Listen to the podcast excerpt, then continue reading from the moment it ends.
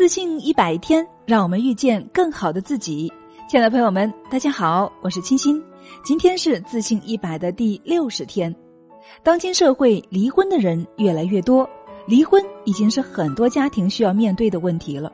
有的离了就不结婚了，有的离了还想结婚。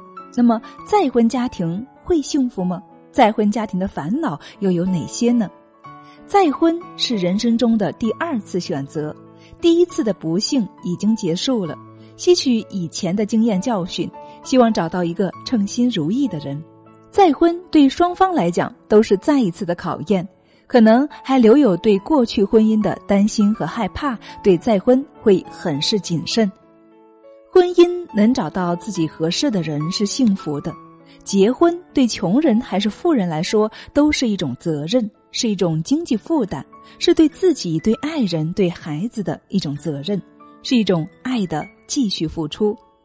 人人都希望自己的婚姻幸福美满，但世事总有不如意的时候。就如俗话说的：“家家有本难念的经。”再婚家庭的烦恼，总的来说有孩子的问题、财产的分割、前任的干扰等等。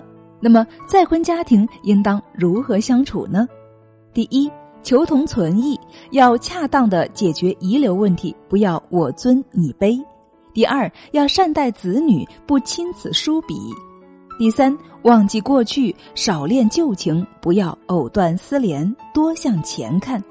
第四，胸襟开阔，不乱加猜疑，允许对方保留自己的隐私。